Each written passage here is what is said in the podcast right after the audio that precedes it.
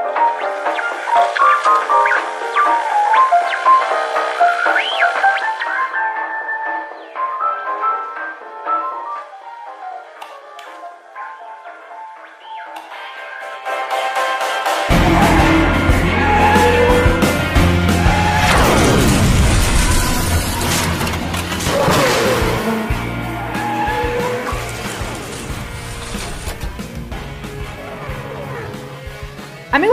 Un gustazo verlos una vez más en esto que es Behind the Boxes. Y el día de hoy les tengo que platicar que tenemos un invitado, eh, la verdad que es bien interesante entender su punto de vista y conocer su punto de vista, porque, bueno, ya saben la razón del nombre del programa, entonces él nos va a platicar un poquito cómo se vive la Fórmula 1 en los estudios de comunicación en nuestro país. Entonces les presento con muchísimo gusto a Ramón Barrenechea. ¿Cómo estás, Ramón? ¿Qué tal, Ana? Muchísimas gracias por este espacio, muchísimas gracias por platicar. La verdad es que me hacía mucha ilusión tener este, este chance de platicar contigo, de platicar con la gente que te sigue, que te escucha. Y pues vamos a darle, la verdad es que muy contento y, feliz de platicar de esto que, a todos nos encanta, ¿no? Ay, qué maravilla, qué maravilla, ¿no? Muchísimas gracias a ti por, por aceptar, por estar aquí con nosotros. Y, y bueno, a ver, primero, Ramón, eh, digo, yo sé, estoy segura que mucha gente que está aquí pues ya te topa, pero Cuéntanos un poquito, cuéntanos un poquito de ti. Ay, pues mira, Ana, la verdad, a ver, eh, yo soy periodista deportivo, me dedico eh, a los deportes desde, pues que iba terminando la prepa, más o menos, yo ya estaba metido en el mundo de los deportes y es que justamente estudié eso, estudié periodismo deportivo. Y una vez que empiezo con la universidad, empecé a dedicarme a una, a una página de internet que se llama Juan Fútbol. La verdad es que yo siempre estuve muy ligado al, fútbol, siempre estuve muy ligado a los deportes, pero principalmente al soccer. Y entonces, la verdad es que ha sido mi vida, poquito a poquito empecé a, a tener algunas oportunidades, a ir creciendo, y es ahí donde empiezo a trabajar en Claro Sports. Y en Claro Sports... También ha sido un proceso de que comencé siendo redactor, después poquito a poquito empecé a tener la oportunidad de comentar algunas cosas a cuadro, de hacer algunos enlaces a la redacción, donde yo daba información de última hora, todo más enfocado, a ver, sí era el deporte en general, pero más enfocado al foot. Y es de ahí que empiezo a narrar. Ahorita actualmente eh, soy narrador de Claro Sports y las oportunidades han, sido increíbles. O sea, el, hecho de poder cubrir una Copa del Mundo de fútbol, de cubrir Juegos Olímpicos, porque Claro Sports es el, canal que tiene los derechos de los Juegos Olímpicos en Latinoamérica y ha sido una cosa de locos. Y de ahí empezar a empaparte, empezar a conocer de muchos otros deportes, ¿no? En los Juegos Olímpicos de Tokio, me acuerdo perfecto que me tocó narrar surf por ejemplo, y me tocó narrar badminton y me tocó narrar disciplinas que a lo mejor yo no estaba tan familiarizado o, que de pronto no sabía que se narraban. Y de pronto digo, el surf, digo, a ver, no, el surf no se narra, el surf se comenta, ¿no? Algo parecido a lo que sucede con el tenis. El tenis no se narra, el tenis se comenta. Entonces, cosas por el estilo, ¿no? Y, y empiezas a aprender.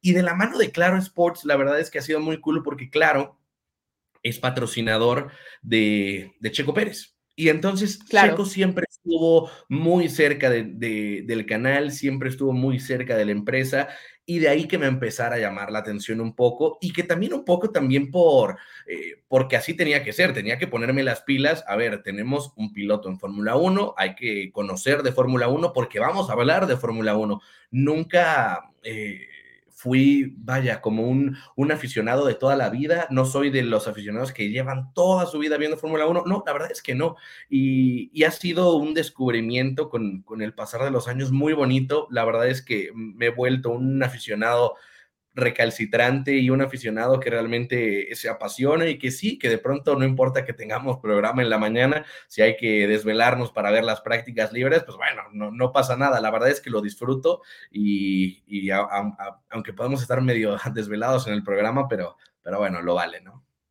Claro, claro, ok, qué interesante. Entonces empezaste, fíjate que ya he tenido, eres la segunda persona que viene al programa que me dice que justo que empezó con soccer, ¿no? Porque pues claro, en algún momento en México la Fórmula 1 pues no, no era tan, tan, eh, no, no, no, jalaba tanta gente, ¿no? O sea, entonces, pues la verdad, la verdad que interesante. ¿Y desde hace cuánto empezaste a cubrir F1?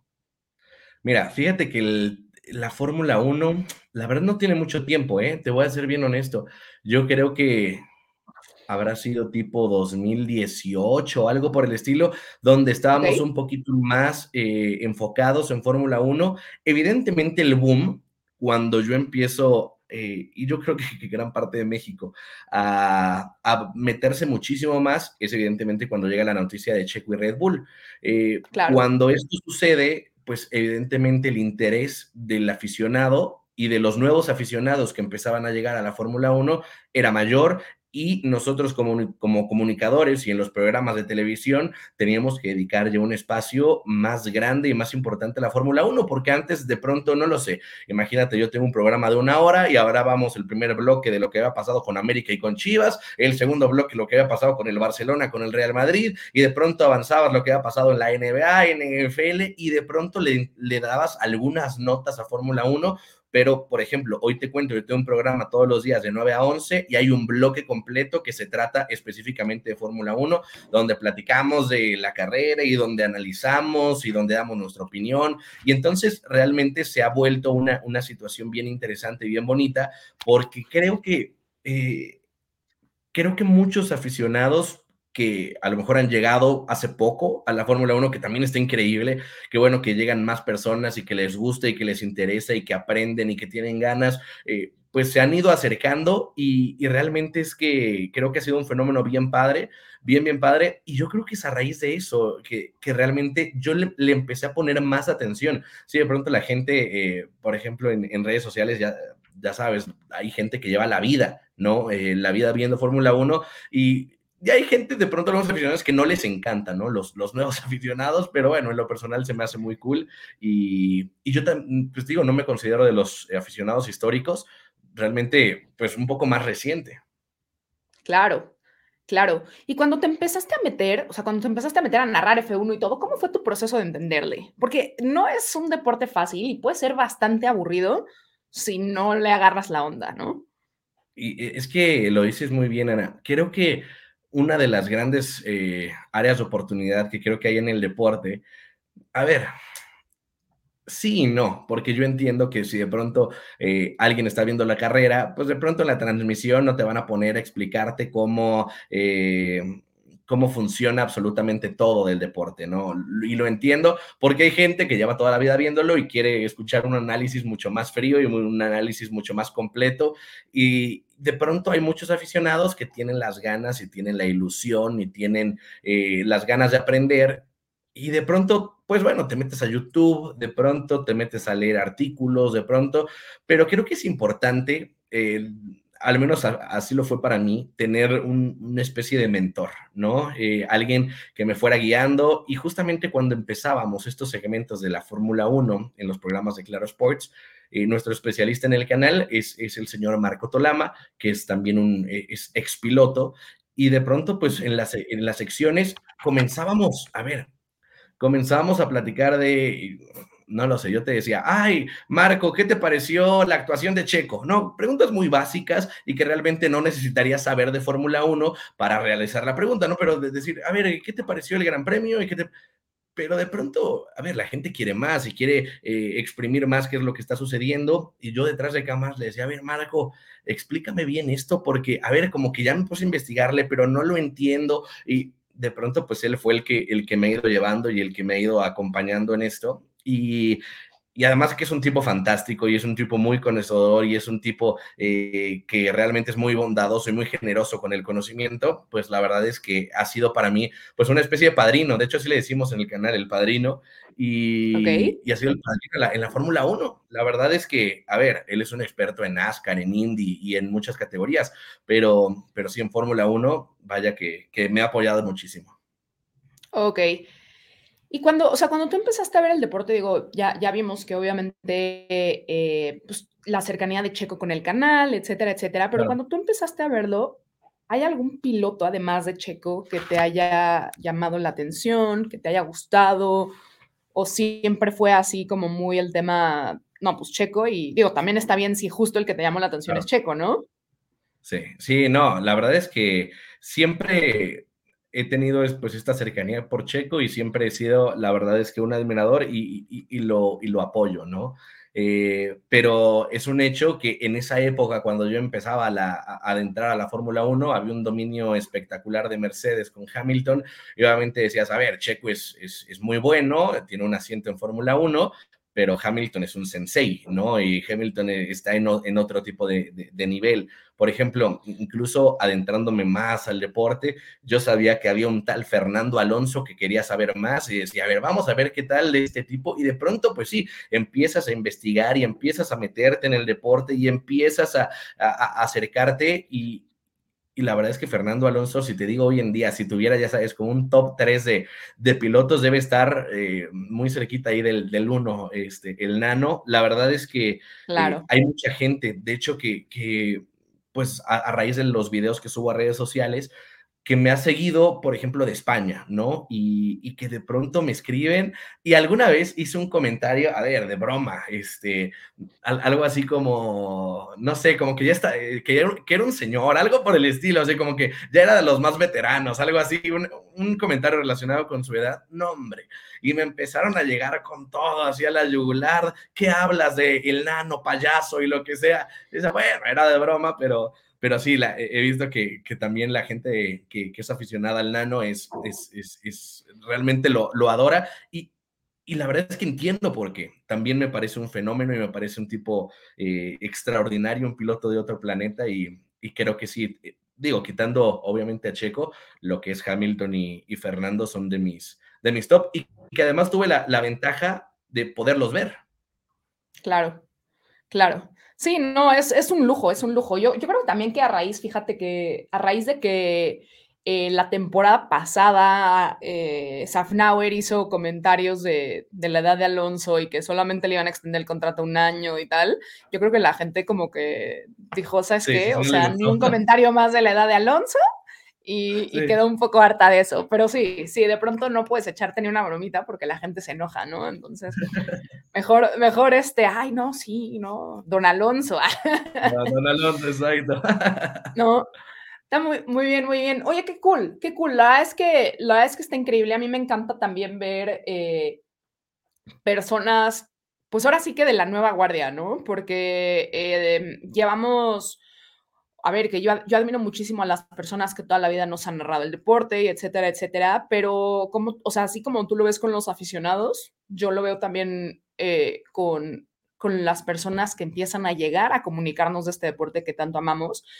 Claro. Y está increíble que, que gente que de pronto no conocía, etcétera, porque no tiene esos juicios de antes. ¿Sí me explico? O sea, como que ya llega fresca y ahorita y lo que está pasando ahorita no es de no, pero en 1994 cuando ya sabes, o sea, como que ya es un tema nuevo completamente, contemporáneo y, y, me encanta. O sea, a mí me encanta, me encanta que esté, que esté llegando gente nueva.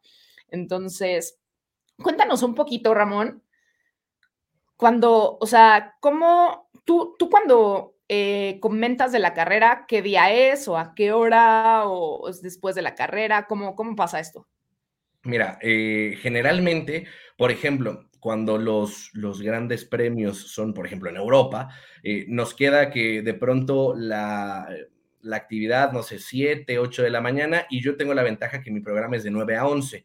Entonces, por ejemplo, hay momentos donde yo estoy en mi programa y estamos hablando, te digo, de cualquier otro deporte y vamos guardando ahí el tiempo para que de pronto este, tengamos información de lo que va saliendo en las prácticas, eh, porque generalmente, pues bueno, si hablamos el viernes, eh, yo no tengo programa ni sábado ni domingo. Entonces, digamos que el lunes es cuando hablamos del post de la carrera y el viernes, eh, si es que es semana de gran premio, estamos hablando del previo de la carrera, pero también de lo que está sucediendo en las prácticas y, y ¿cómo se llama? Bueno, de pronto ahora con el nuevo formato también este, con, con la cual y para la carrera, ¿no? Pero es cuando empezamos a platicar eh, un poquito de eso y conforme va saliendo la información, digo, de 9 a 11, vamos eh, encontrando los tiempos nos van pasando la información, porque también es difícil. Yo, por ejemplo, me puedo despertar muy temprano y ver la primera práctica libre y de pronto, pues va avanzando el día, yo ya tengo que entrar al, aire y pues nos van avisando, ¿no? Y aquí en el chichero, oye, nada más les avisamos, este, Checo terminó esto, la verdad pasó esto, este, Hamilton esto y de pronto con no sé qué pasó y nos van a ir más, más o menos, pero me encantaría, por ejemplo, verlo presencial y ya tiene algunas... Eh, presencial, perdón, o sea, en vivo. Y ya eh, tenemos pues la oportunidad de que pues de pronto nos ponen algunos monitores, o como detrás de las cámaras, pues para estar ahí echando un ojo al gato, otro al garabato, y pues digo, es parte un poco también de la televisión en vivo, porque pues muchas veces así sucede con sobre todo en deportes, no sé, tú estás en un noticiero y de pronto te dicen de última hora, ¿sabes qué? Este, no lo sé, Cristiano Ronaldo acaba de firmar con el Al Nasser. Entonces, pues a lo mejor no tienes la información tan fresca, pero tienes que actuar, ¿no? Al momento. Y nos pasa mucho así los viernes de, de prácticas libres, ¿no? Nos van diciendo qué está pasando, lo comentamos y con Marco Tolama, en lo que de pronto, no sé, todavía no tenemos, este, cómo terminó la no sé, la segunda práctica y nos dicen, pues saben qué, mientras en lo que vamos viendo vayan platicando de otra cosa y vayan analizando y qué tal otro tipo de situaciones y así va funcionando. La verdad es que me gusta mucho eh, hay, por ejemplo, otros grandes premios donde tenemos un poquito más de chance cuando son de este lado del, planeta, donde pues sí, eh, nos eh, manejaremos un poco más por la previa, pero ya no tendremos en vivo los resultados de las prácticas libres, ¿no? Pero bueno, son, son cosas que dependen un poquito de, la, de las latitudes, pero, pero más o menos así funciona. Ok, sí, es que además las prácticas son a las nueve. Sí. Entonces, qué interesante, qué cool.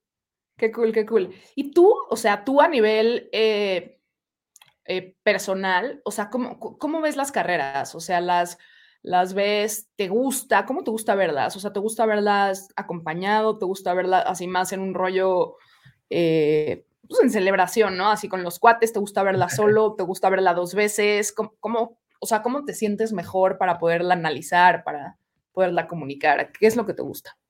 Sí, fíjate que varía mucho y la verdad es que me, he topado con diferentes escenarios que he podido ir explorando porque ya me ha tocado verlo con amigos y la verdad es que es buenísimo. De pronto, ¿sabes qué pasa? Que, que me gusta mucho escuchar lo que están diciendo en la transmisión y de pronto pues algunos detallitos, eh, que no sé, algún comentario, algún detalle de cosas que no se están viendo tal vez en la pantalla y que de pronto, no sé, alguno de los comentaristas hace alguna, este, pues algún comentario. Me gusta estar muy al pendiente y de pronto con los cuates, como todos opinan, no estoy escuchando la transmisión, entonces eh, los escucho más a ellos y debatimos entre nosotros y está cool, pero me gusta poner mucha atención.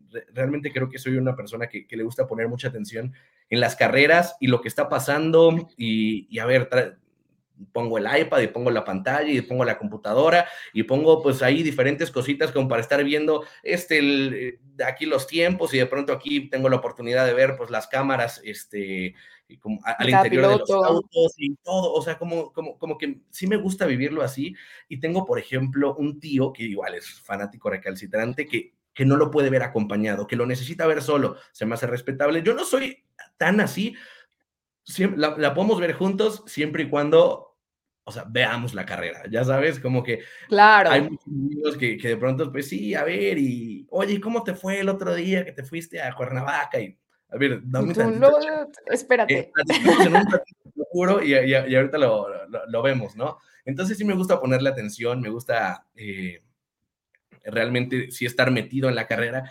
Y ahora con la creación de contenido, digo, no sé si de pronto te suceda o no, pero ha sido raro, ¿no? Ha sido raro porque de alguna manera me encanta ver las carreras como un aficionado, pero también sé que mientras estoy viendo la, carrera, estoy pensando que voy a hacer de contenido. Entonces, como que estoy viendo, no lo sé, este, voy a hacer el resumen después de la carrera. Y entonces estoy viendo qué pasó aquí y de pronto eh, tengo aquí mi celular y empiezo a notar como para armar un guion para el video después de la carrera.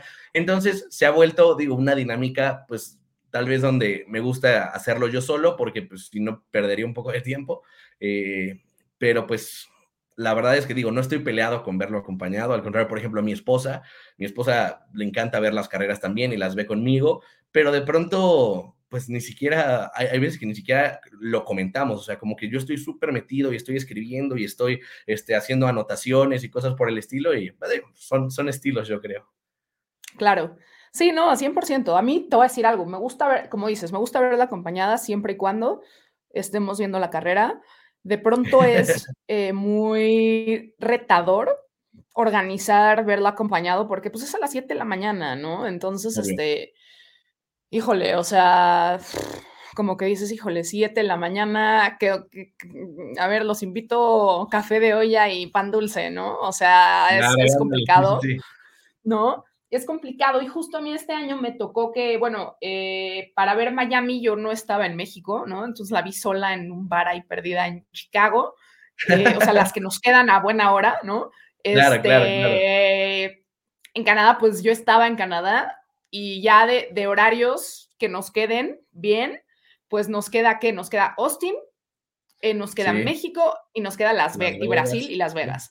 Entonces, este, pues sí, estaría, estaría bastante cool a ver si, si organizamos ahí echar el análisis, pero fíjate que hay veces que yo sí, la neta, la neta, me la echo dos veces. ¿En serio? Qué cool. Sí. Sí, hay veces que sí, porque por ejemplo, ¿sabes qué me pasa mucho? Que igual a ti te pasa, no sé, para hacer los rankings, o sea, nosotros hacemos un ranking en, el programa, ¿no? Y, puta, de, pronto llegas a, te voy a dar un ejemplo, no, no digo que no me fije en ese piloto, pero a, a, botas, ¿no? Y dices, ¿qué hizo botas? O sea, ¿qué le pongo? ¿Le pongo cinco? ¿Le pongo ocho? ¿Le pongo siete? Y no es algo que puedes hacer al aventón porque eh, o sea, sí me explico, lo tratamos de hacer de verdad lo más, eh, pues no, sé si decirle profesional, pero sí lo más como formal, o sea, lo más de no es al aventón, no es esto, no es el otro. Entonces, pues no puedo yo nada más así llegar y, eh, pues siete, ¿no? Sí, claro. Cuando, cuando no tengo esas herramientas para, por ejemplo, para calificar a los pilotos o cuando voy a entrar a un programa a platicar eh, realmente de lo que pasó en un gran premio en especial, pues sí, sí me la he hecho dos veces. Eso está buenísimo. Por ejemplo, ¿eh? la, de Canadá, sí. yo fui a Canadá, pero la volví a ver. Ah, eso, claro, es distinto, o sea, es distinto. Y, se me hace súper interesante. Creo que lo voy, a empezar a, aplicar porque lo dices bien. La verdad es que si ahorita, por ejemplo, me dices, oye, y, ahora en Spa, ¿no? Sí, definitivamente, si ves la transmisión, pues hay algunos pilotos que de pronto no, pues no son tan protagonistas de la transmisión y en la torre sí que hizo, si lo dices bien, botas en la torre, pues no lo sé, déjame lo vuelvo a checar y empiezo a hacerlo, a hacer el análisis un poco más, más objetivo, no más certero. Pero, pero se me hace buena opción, ¿eh? se me hace buena opción. Y la verdad es que sabes que, Ramón, la neta es que, digo, hoy en día tenemos todas las herramientas para hacerlo. Todo. O sea, antes era como, sí, se va a repetir la carrera por, te doy un ejemplo, no sé, por tu DN a las 3 de la mañana y tú no. ¿No? Pero ahorita, pues la puedes pausar, la puedes, este, como dices, verla desde, desde el, cockpit del piloto, la o sea, puedes hacer lo que quieras. Es maravilloso.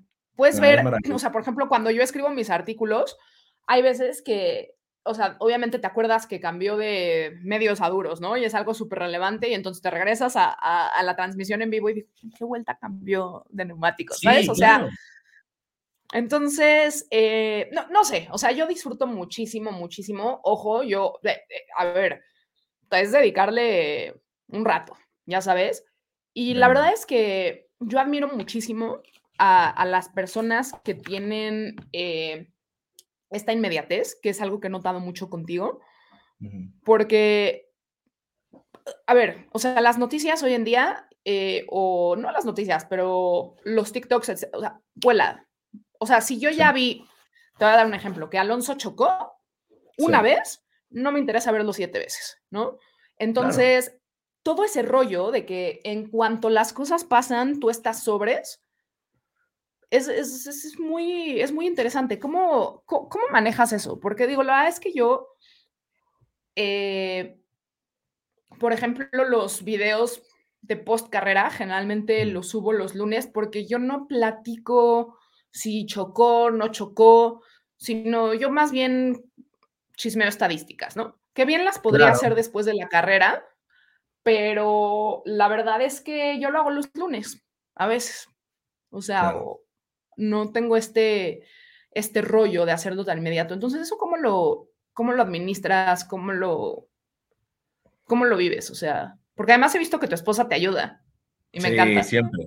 Sí, siempre me ayuda. Y mira, la verdad es que el tema de la inmediatez, afortunadamente o desafortunadamente, es muy importante, muy, muy importante en algún tipo de contenido.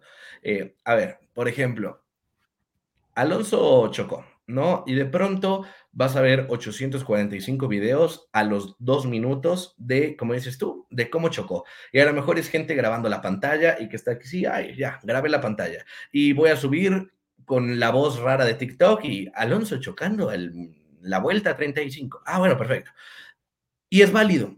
Yo, yo, por ejemplo, yo no soy tan fan de ese tipo de contenido porque, a ver, como que creo que he estado, a pesar de que sí busco lo más rápido hacerlo, trato de darle otro tipo de, juego y otro tipo de estilo que tal vez pueda compensar mi falta de inmediatez. ¿Por qué? Porque me gusta editarlos un poquito más, me gusta ponerles, no sé, algún gagcito, algo que pueda ser simpático, y en lo que lo busco, en lo que lo edito, en lo que trato de hacer, a ver, realmente hago un guion y estoy, o sea, no, no, improviso nada este, en la cámara. Realmente, mientras voy viendo la carrera, estoy haciendo mis apuntes y estoy haciendo un guioncito con las partes importantes y de pronto, eh, sé que hay muchas personas de redes sociales, de hecho me llevo muy bien con algunos de ellos, eh, y, que tienen la facilidad que el estilo en el que hacen sus videos es, por ejemplo, poner la cámara, hacer un comentario y subirlo realmente sin ponerle mayor edición y me parece muy válido y que la gente de pronto pues lo agradece en el sentido de tenerle, de, de tenerle información muy fresca y tenerla muy rápido.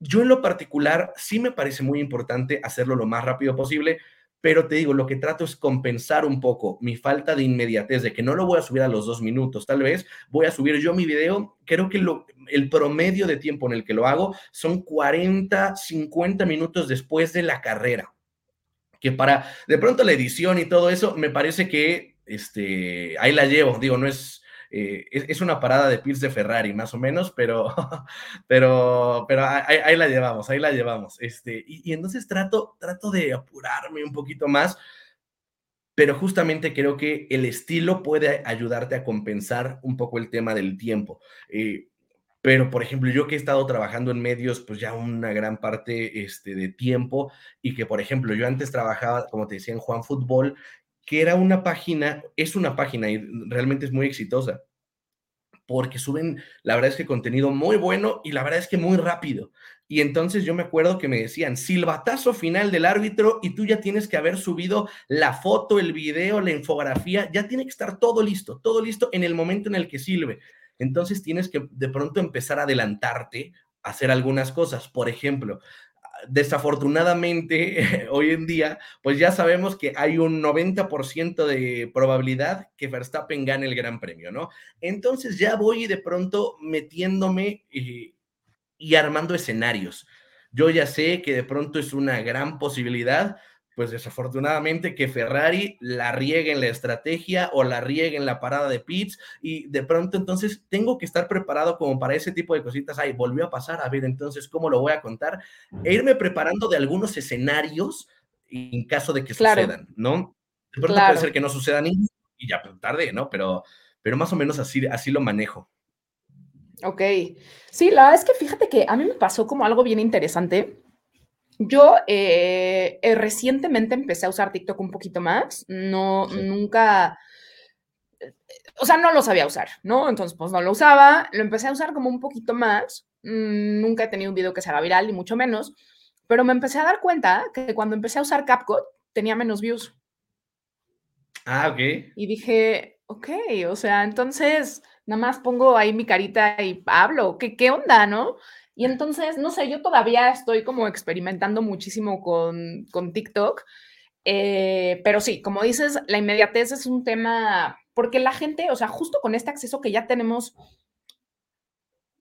acceso, vale la redundancia, a todo en el momento que queremos, ellos lo quieren, en, o sea, no, y no, bueno, no, yo también, ¿no? Lo quiero en ese segundo.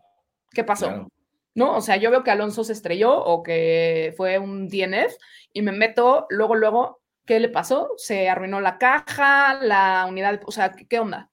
¿no? Sí. Entonces, pues sí, estamos acostumbrados a eso, pero como dices, o sea, de pronto cuando le pones un poquito más de, de crema a los tacos, por decirlo de alguna manera, la gente sí dice, a ver, o sea, lo voy a volver a ver porque ya vi el statement de la FIA, pero a ver, no, a ver, a mí desmenúzamelo, pónmelo bonito y ahora sí, ¿no? Entonces, este, la verdad es que sí creo que de alguna manera puedes compensar, como dices, la inmediatez eh, con bueno, la falta de inmediatez, con, con hacer una producción aquí un poquito más, este, un poquito más cool. Sí, sí, y esta calidad y todo creo que es, creo que es importante. Perfecto, perfecto. Oye, ya, a ver, vamos a platicar ya eh, un poquito más, vamos a meternos en, en materia. Eh, ¿cómo, ¿Cómo has visto tú, cómo has visto tú esta temporada? ¿Qué te ha gustado? ¿Qué no te ha gustado? O sea, cuéntanos un poquito de eso. A ver, la verdad es que me parece que ha sido una temporada que desafortunadamente para muchos aficionados, eh, tal vez, o, he escuchado este adjetivo en redes sociales, en diferentes artículos, notas, que es el, el, adjetivo de algunas carreras aburridas, ¿no? Yo no sé si lo he sentido así, pero sí creo que hay muchas cosas en esta temporada que se han vuelto un tanto predecibles, ¿no? La verdad es que la diferencia que suele tener Max con el resto de los pilotos, vaya, a ver, Max con el segundo lugar, quien me digas que sea, ¿eh? ¿no? Ya sea Checo o antes quien fuera, la verdad es que es, una, es un gap muy grande, es una distancia muy, muy importante y de pronto, pues yo me acuerdo que me metía incluso a las casas de apuestas, a los casinos para ver, oye, ¿quién es el favorito? Hay apuestas donde incluso te sacan a Verstappen. ¿Quién va a ganar el Gran Premio? Pero no contemos a Verstappen, ¿no? Y entonces, pues sí, porque apostarle a Verstappen es, es, una situación donde tienes todas las de perder. O sea, vas a ganar para unos chicles tal vez y le tienes que meter una la nototota para que te dé poquito. Eh, la verdad es que es muy, muy predecible que, que Verstappen pueda ganar el Gran Premio. De pronto me, me ha parecido interesante. Eh, pues este sube y baja y esta montaña rusa de emociones con las escuderías que de pronto puedan ir peleando el segundo lugar. Que creo que en esta temporada, a ver, creo que ya tenemos un campeón de constructores, ya tenemos un campeón de pilotos, y va a ser Verstappen y va a ser Red Bull, ¿no? Y la verdad es que tendría que suceder una, una cuestión trágica para que no fuera así. Y, y la verdad es que, pues lo que me parece interesante ya en este momento es Qué bueno que empezó muy bien Aston Martin y me parece fantástico, pero me parece fantástico también que de pronto hayamos visto en últimas carreras, bueno, en Spa eh, fue, un poco más complicado,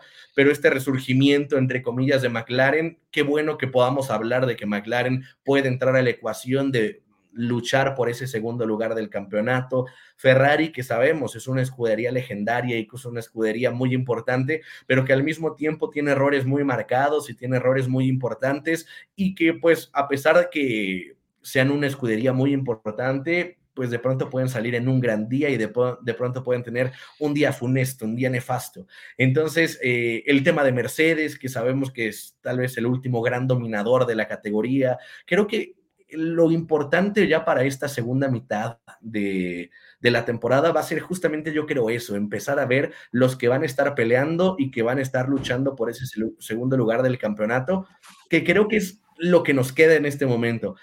Lo de Verstappen no le quito mérito, me parece un fuera de serie, me parece fantástico, me parece un crack al volante. Eh, y pues sí, tiene un auto que no, no es un auto, es un, es un cohete, es un jet y pues está padrísimo. O sea, la verdad es que mira, si está dentro del el marco regulatorio el marco reglamentario, pues bueno, está bien. A ver, son muy buenos, pero pues sí, desafortunadamente creo que eh, le ha quitado un poco de emoción, ¿no? A esta primera mitad de la temporada.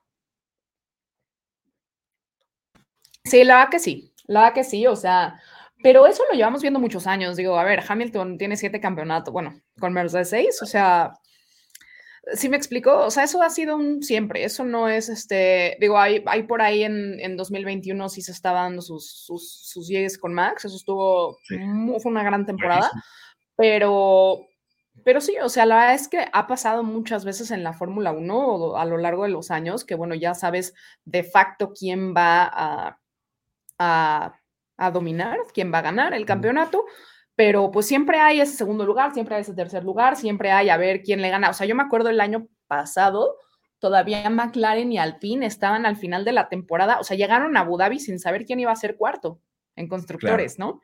Entonces, digo, ese es el tipo de cosas que, que hay que, pues que también hay que, hay que ver, porque si nada más estamos viéndolo con la mentalidad de, ay, bueno, a ver quién gana el absoluto campeón, pues ya sabemos que va a ser Max, mejor apágale. O sea, claro. ¿no? Como dices, algo extraordinario tendría que pasar para que no fuera Max, pero es que es una grosería. El coche no se descompone, el guate no choca, o sea, no, la, las posibilidades de que pasen algo. Y, y, lo peor del caso es que, ay, no, no sentí bien el coche y el cuate queda en 20 y de todas maneras va a llegar a primero en la carrera. Claro. O a segundo. o sea, es una, es una locura el cuate. Y como dices, el coche, pues el, el monoplaza no es un coche, es un cohete. Y pues sí, eso obviamente eh, hace que, que, pues que la carrera de, pronto se pueda volver un poquito monótona. monótona. Y, yo creo que sí, fíjate que esta temporada ha sido interesante, por ejemplo, como que al principio ahí se estaban dando sus, sus llegues, o sea, estaba como Red Bull, abajito estaba Aston Martin, y se estaban dando sus llegues entre Ferrari y Mercedes. Luego Ferrari empezó a, a, bajar, Mercedes empezó a subir, eh, y Aston Martin, bueno, ni para qué te digo porque me siento a llorar. Este, no, como que perdió muchísimo. Eh, y bueno, ahorita van a, van a traer actualizaciones para Sandboard, parece. Eh, que, que, yo la verdad, yo la verdad espero, ¿no? Tengo la fe en que estas actualizaciones van a poder darle otra vez un monoplaza competitivo a Alonso, porque el cuate ya nos enseñó lo que es capaz de hacer con un monoplaza competitivo. Sí, de acuerdo. Y la verdad es que, a ver, Alonso, insisto, es un fuera de serie. Y seguramente, como bien dices, con un monoplaza distinto, e, estaría peleando. Y, a ver, yo no dudo que si, a ver, en otro tipo de circunstancias estaría peleando incluso los, los primeros puestos en ningún lugar. Es, es, es, un tipo que es, que es fantástico y que tiene un talento brutal. Lo de Aston Martin, a ver, yo, yo tenía mucha ilusión de, por ejemplo, ver, yo creí que en Hungría iba a suceder que, a ver, las cosas iban a retomar el rumbo y que de pronto las cosas iban a mejorar. Y bueno, desafortunadamente no fue así. Como que de pronto digo, yo muy por encima, ¿no? Eh, trataba de decir, bueno, pues es que es un circuito donde las vueltas no son tan rápidas y esto le va a favorecer 100% a Aston Martin y vas a ver que vamos a ver al nano. A ver, yo, yo soy de los que están pensando e implorando la 33 como un loco y que me, que me encantaría que sucediera. Pero sí, desafortunadamente es que es, es, es complicado por, por el momento, ¿no? El momento que está viviendo Red Bull, el momento que está viviendo Verstappen. Por ejemplo, platicaba con algunos compañeros, con algunos amigos, ¿no? De, de Max y de las posibilidades que tendría Checo, tal vez, de, a ver, ganar otro gran premio esta temporada. Y hablábamos, bueno, pues en una de esas ya para México ya es campeón Verstappen y a lo mejor sucede que el equipo trate de apoyar a, a, México, eh, al mexicano, shalala. Y changos, yo decía en la torre, yo, es que no quería o sea, yo, yo, no creo que de pronto Verstappen es, es, es, un killer de la pista. O sea, yo, yo no veo a Verstappen diciendo, ¿sabes qué? A ver, si no lo hizo en Brasil en la temporada pasada de dejar pasar a Chico, yo no creo que deje pasar a Chico en México, aunque sea México o en que, o en que la pista fuera en casa de su mamá, de su papá. No, no, no. Ese tipo está loco y en el buen sentido de la palabra y es un killer y yo creo que es es una de las grandes características que tienen los grandes campeones.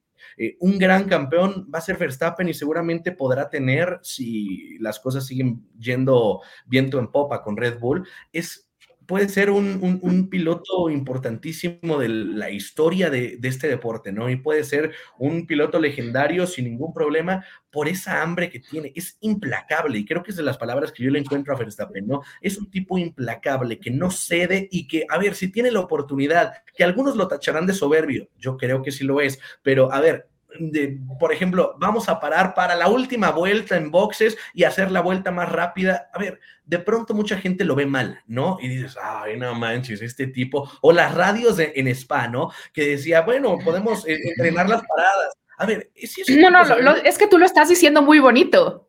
O sea, sus, radios fueron una cosa espantosa. Bueno, en mi opinión. No, así de, o podemos, o sea, puedo estirar la distancia con Checo, parar, hacemos la vuelta rápida y aprovechan a hacer un training de pits.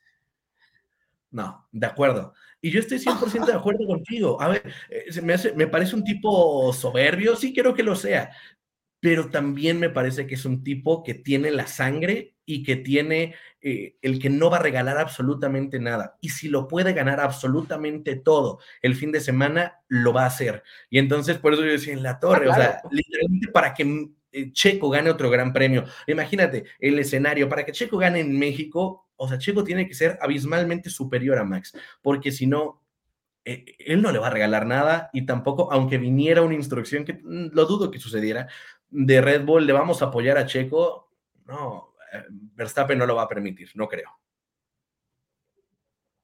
No, no, no, Laura, y, y sabes qué, o sea, desafortunadamente, a ver, suena muy feo, yo, yo entiendo que, eh, yo entiendo que, que, hay que ver por el interés del equipo, etcétera, etcétera, y suena muy feo, pero es la neta, no tiene por qué. ¿No? Y el cuate no está ahí solamente para eh, a ver, yo sé, yo entiendo que Red Bull le paga, yo entiendo que es un piloto de Red Bull y que debería de seguir órdenes, pero el cuate no está ahí solamente para hacer ganar a Red Bull, está ahí para romper récords.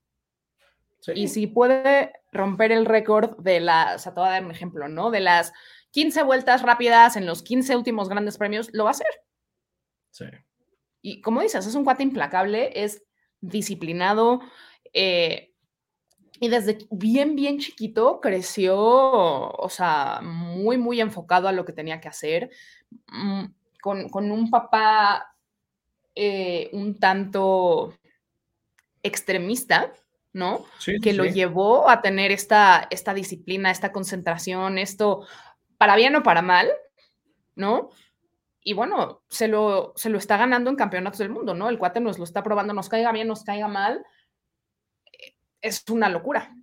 O sea, es una locura, ¿no? O sea, es, es, es, implacable, como bien lo dices. Y justamente la semana pasada, eh, Helmut Marco dijo, ¿no? O sea, el único piloto de la parrilla que podría alcanzar eh, o superar a Max con el mismo coche es Alonso. Sí. Y, y, Entonces, y la verdad es que creo que, que sí, o sea, y justamente, ¿no? y, mira, y, y, me desvié por, e, por, eso, porque decía, ¿por qué llegué de Max, de que estamos hablando del nano y todo eso? Que justamente decía, a ver, me encantaría que, que Fernando, o sea, pudiera conseguir la 33, sería fantástico, pero de pronto hay un elemento en la, en la ecuación que no me cuadra y es que hay un tal Max Verstappen ahí en medio que tiene un cohete y que con el dolor de mi, de mi corazón tendría que apagársele el coche, tendría que chocar, tendría que hacer algo así para que eso sucediera. Y el tipo no comete un error, no comete uno. Y de pronto, por ejemplo, ahora en Spa, cuando se le, se le estaba yendo el coche, a ver, bueno, hasta ¿Se para rió? eso. Se, se, rió, o sea, hasta para eso tiene suerte, ya sabes, bueno, no es suerte, es calidad también, o sea, pero cualquier otro piloto tal vez claro. se va a trompos, bueno, Verstappen no, él no, y desafortunadamente es el, el, elemento en la ecuación que, que, me hace pues no tener mucha, mucha esperanza que vaya a haber tal vez otro ganador esta temporada en, la, en lo que resta, no lo sé. Sí, sí, no, definitivamente, digo, hay que ser, eh, hay que ser realistas, pero bueno, hemos visto cosas muy, muy locas en la Fórmula 1, quién sabe lo que va a pasar. Yo, en circunstancias normales, no creo que vayamos a ver eh, otro ganador. Eh, pero bueno, pues no sabemos, ¿no? No, no sabemos y, y, ojalá, ojalá que lo podamos ver. Cuéntame algo, Ramón. ¿Has visto alguna vez carreras de antes? Fíjate que he visto, por ejemplo, bueno, repeticiones, no, no la carrera completa, he visto muchos videos, por ejemplo. Okay. He visto muchos videos, pero carreras completas de antes, tal vez muy pocas. Y no lo sé, ni siquiera en número, así como cuántas, no estoy muy seguro, he visto algunas, pocas, pero sobre todo videos, sí, sí he visto, sí he visto varios. Ok, ¿y quién, de, de los pilotos de, de, de, antes, o sea, no tiene que ser de 1970, ¿no? Pero, claro. ¿quiénes te han llamado la atención? ¿Quiénes te han gustado? Algo así, un momento que has visto que has dicho, ¡ay, así, qué loco! Sí, sí, sí. Mira, por ejemplo, cuando sale la la película, ¿cuándo fue? Por ejemplo, cuando me empezó a interesar muchísimo que estaba viendo, ay, voy a ver qué había pasado, es en esta película, ay, ¿cómo se llama? Rush. me parece que se llama Rush, Rush. ¿no? Sí, sí, es, sí. que es la, la historia de Nicky Lauda y precisamente con Hunt buscando el, el título, ¿no? Y que desafortunadamente es la época y, y la temporada donde pues Nicky Lauda tiene el accidente y, y, y bueno, y lo que sucede, ¿no? Pero justamente yo me metía, terminé de ver la película y dije, es que a ver, es, esto supera la ficción, esto es una locura, me voy a, a meter a ver precisamente carreras de la época y carreras, eh, a ver qué, qué, qué, fue lo que sucedía, y pues sí, o sea, la verdad es que esa temporada, eh, a raíz yo creo que de, de, de, de esa película y, y, que termina con una de las grandes rivalidades de la Fórmula 1, creo que principalmente ha sido... Eh, las rivalidades lo que me han llevado a ver cosas, por ejemplo, del pasado, ¿no? Y que de pronto, no sé, este, Alonso Hamilton, ah, bueno, va, vamos a ver precisamente qué pasaba y de pronto sí, encontronazos que tenían y durísimo, ¿no? Y de pronto vamos a ver hacia atrás y entonces lo de Hunt con Nick Lauda, ¿no? Y me metí a verlo y a ver qué es lo que pasaba, ¿no? Senna y Prost, ¿no? Que yo decía, bueno, no manches, o, o otra de las rivalidades más férreas y más recalcitrantes que ha tenido la Fórmula 1. Entonces, pues justamente como para ver episodios de, de, de, y momentos de aquellas temporadas, pues me he metido a ver, sobre todo te digo, en base a eso, en base a las grandes rivalidades que han existido, porque justamente okay. ante la falta de pronto de, de pues, rivalidades férreas en esta temporada, pues creo que está bueno voltear un poquito al pasado y ver que, bueno, hemos tenido eh, situaciones tremendas, tremendas en la Fórmula 1. Ok, ok. Ahora, eh, me, gustaría preguntarte si tú, eh, digo, obviamente, seguramente vas a tener la, Pero si pudieras preguntarle lo que tú quisieras a quien fuera del paddock, o sea, directores, ingenieros, pilotos, etcétera, etcétera, ¿qué le preguntarías y a quién? Fíjate que uno de los puestos que, que me llama muchísimo la atención. Obviamente los jefes de equipo me parecen un, un, puesto, además que tienen una presión bárbara y que suelen estar en medio de los reflectores. Me parece que, que hay muchas cosas que me interesan y que me dan mucha curiosidad. Pero creo que de los puestos, por ejemplo, eh, que me causan también mucho interés, son las personas encargadas de la estrategia, ¿no? O sea, Ponerme a ver, a, ver precisamente qué es, eh, en qué te estás basando para decidir, vamos a ir, este, medios, eh, blandos medios, ¿no? Pero ¿por qué esto y no de pronto meter unos duros en la ecuación y de pronto, en, qué momento, por ejemplo, e, esas cosas que luego escuchamos en, en, las radios de decir, este, vamos, este, plan C, y digo, a ver, ¿y cuántos planes hay, no? Y de pronto, no, ya estamos en el plan D, E, y digo, en la torre. Digo que de pronto a nuestro Carlito Sainz se, se le olvidan, pero no pasa nada. Pero yo quiero, yo quiero saber justamente, o sea, como en qué, en qué, en qué se basan, o sea, ¿Cómo, cómo, es, ¿Cómo, se desarrolla un plan en Fórmula 1? Creo que son cosas que me, me, causan mucho interés. O sea, se sentarán, no sé, imagínate, este, no sé si estará Horner con Checo y Verstappen y a ver,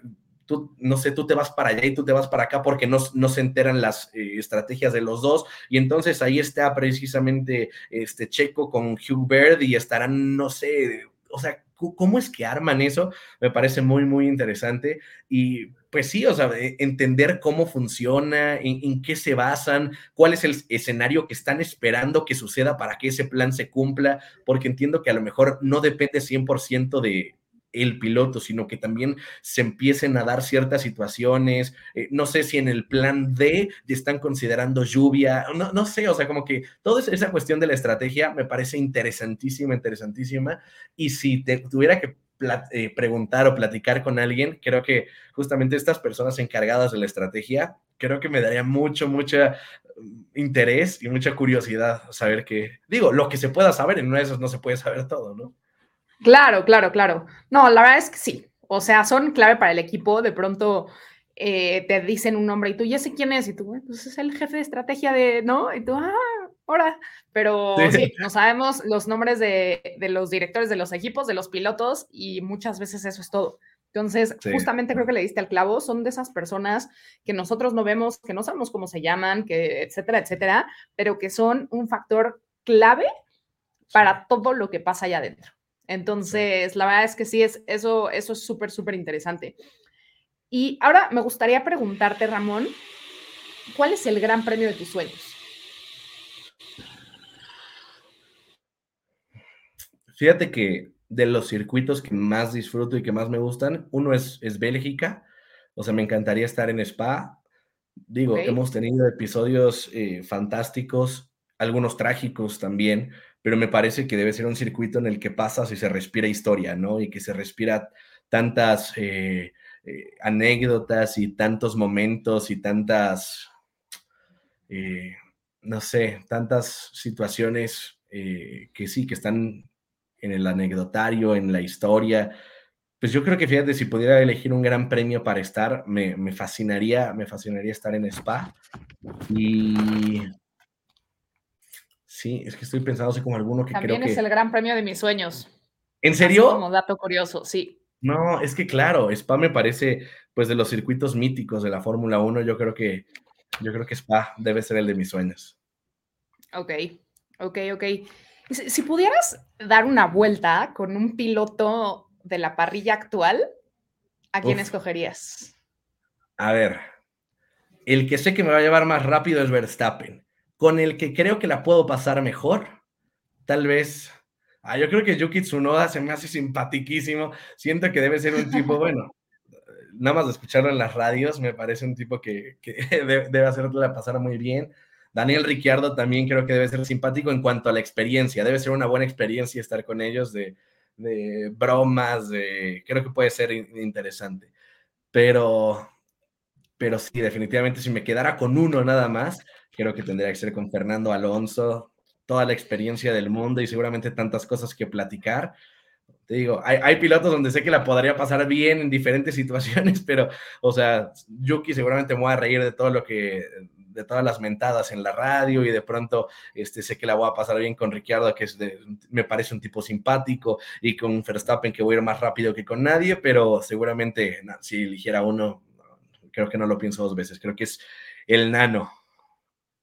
Ok, ok. Eh, y ahorita, o sea, justo que estábamos como platicando, que has visto pues videos de temporadas pasadas y todo eso, ¿Cena o Prost? Mira, la verdad es que me hubiera encantado tener la oportunidad de verlos y a lo mejor hacer un análisis mucho más certero, pero creo que me voy a ir por cena. Eh, ok.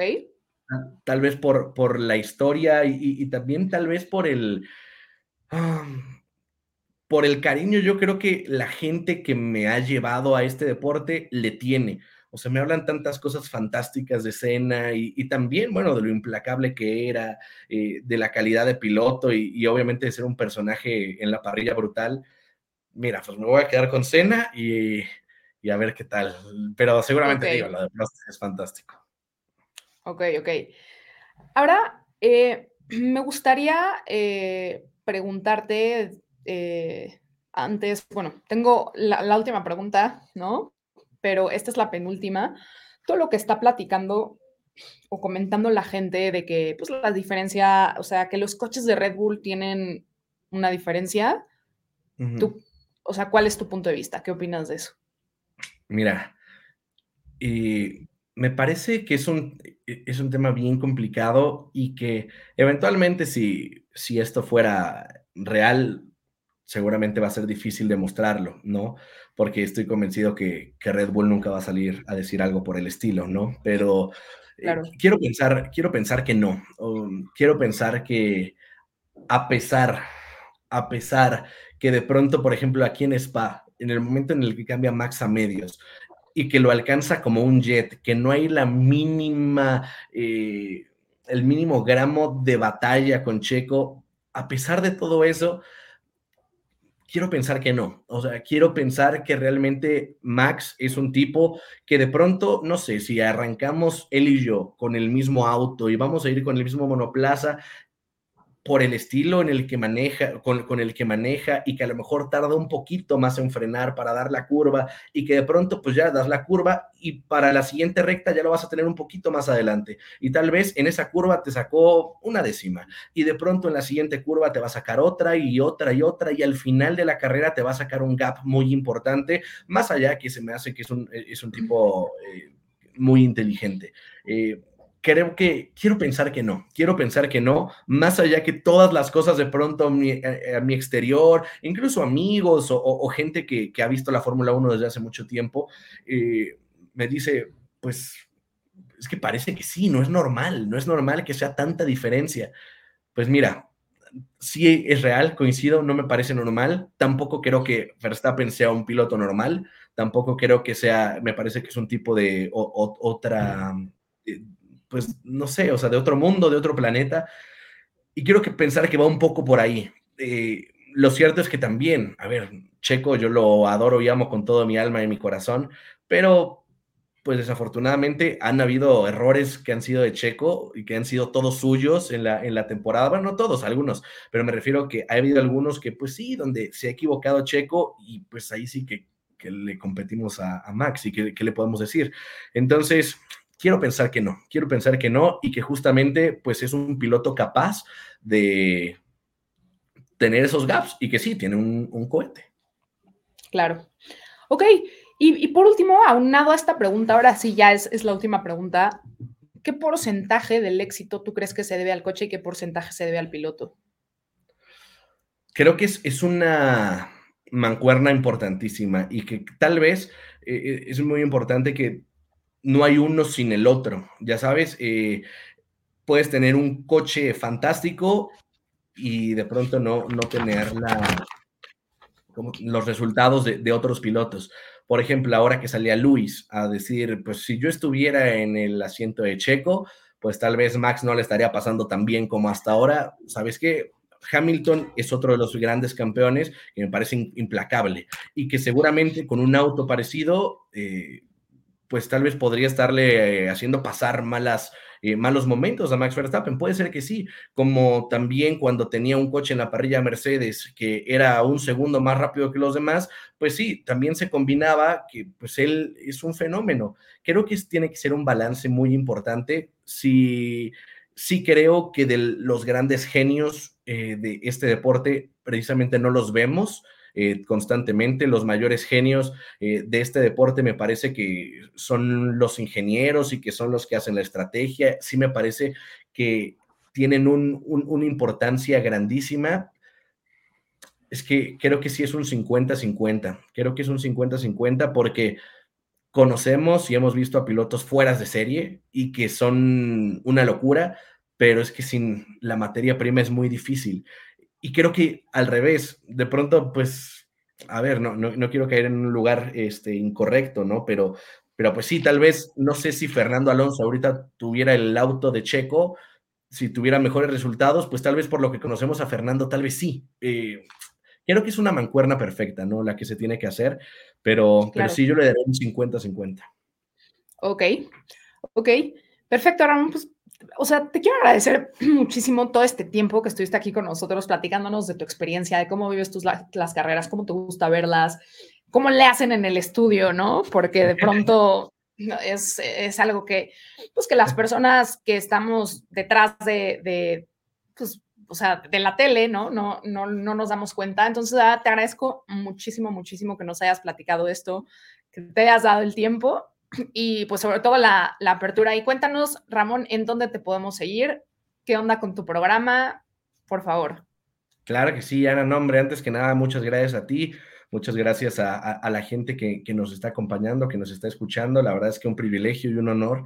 Y mira, me pueden encontrar todos los días, bueno, de lunes a viernes, de 9 a 11 de la mañana, mi programa se llama Peloteando y estamos ahí en Claro Sports todos los días para México y para toda Latinoamérica. También en los partidos eh, de, fútbol que transmite Claro, en muchos de ellos estoy ahí, estoy ahí narrando. Y en redes sociales me pueden encontrar como Ramón de la Gala. A ver, yo soy Ramón Barnechea, pero mi username es Ramón de la Gala, que es mi otro apellido, porque Barnechea es un poco difícil de pronunciar. Entonces, este, por eso es Ramón de la Gala. Ahí me encuentran en TikTok, en Instagram y, pronto con, con algunas sorpresillas que le tengo a toda la gente. Perfecto, amigos. Pues, de verdad vayan a seguir a, Ramón. Sus, videos son eh, bastante originales, tiene datos interesantes y les recomiendo eh, muchísimo seguirlo, no solo en sus redes sociales, pero también en, en, las transmisiones de su programa. Y pues nada, amigos, les agradezco una vez más que hayan estado aquí con nosotros en Behind the Boxes. Ya saben, a mí me pueden seguir en Instagram, en TikTok y en X, que era Twitter, pero ahora es ex, eh, como Ana Sabinera, con B de burro, ya saben, con muchísimo cariño. Me encanta recibir el feedback de todos ustedes, entonces eh, comenten en el video, mándenme un, un mensaje directo y hasta la próxima. Yes! Sì, ragazzi! Oh, mi senti? Mi senti? Grazie, grazie, grazie! Dai, forza Ferrari! Grazie ragazzi, grazie! Forza Ferrari!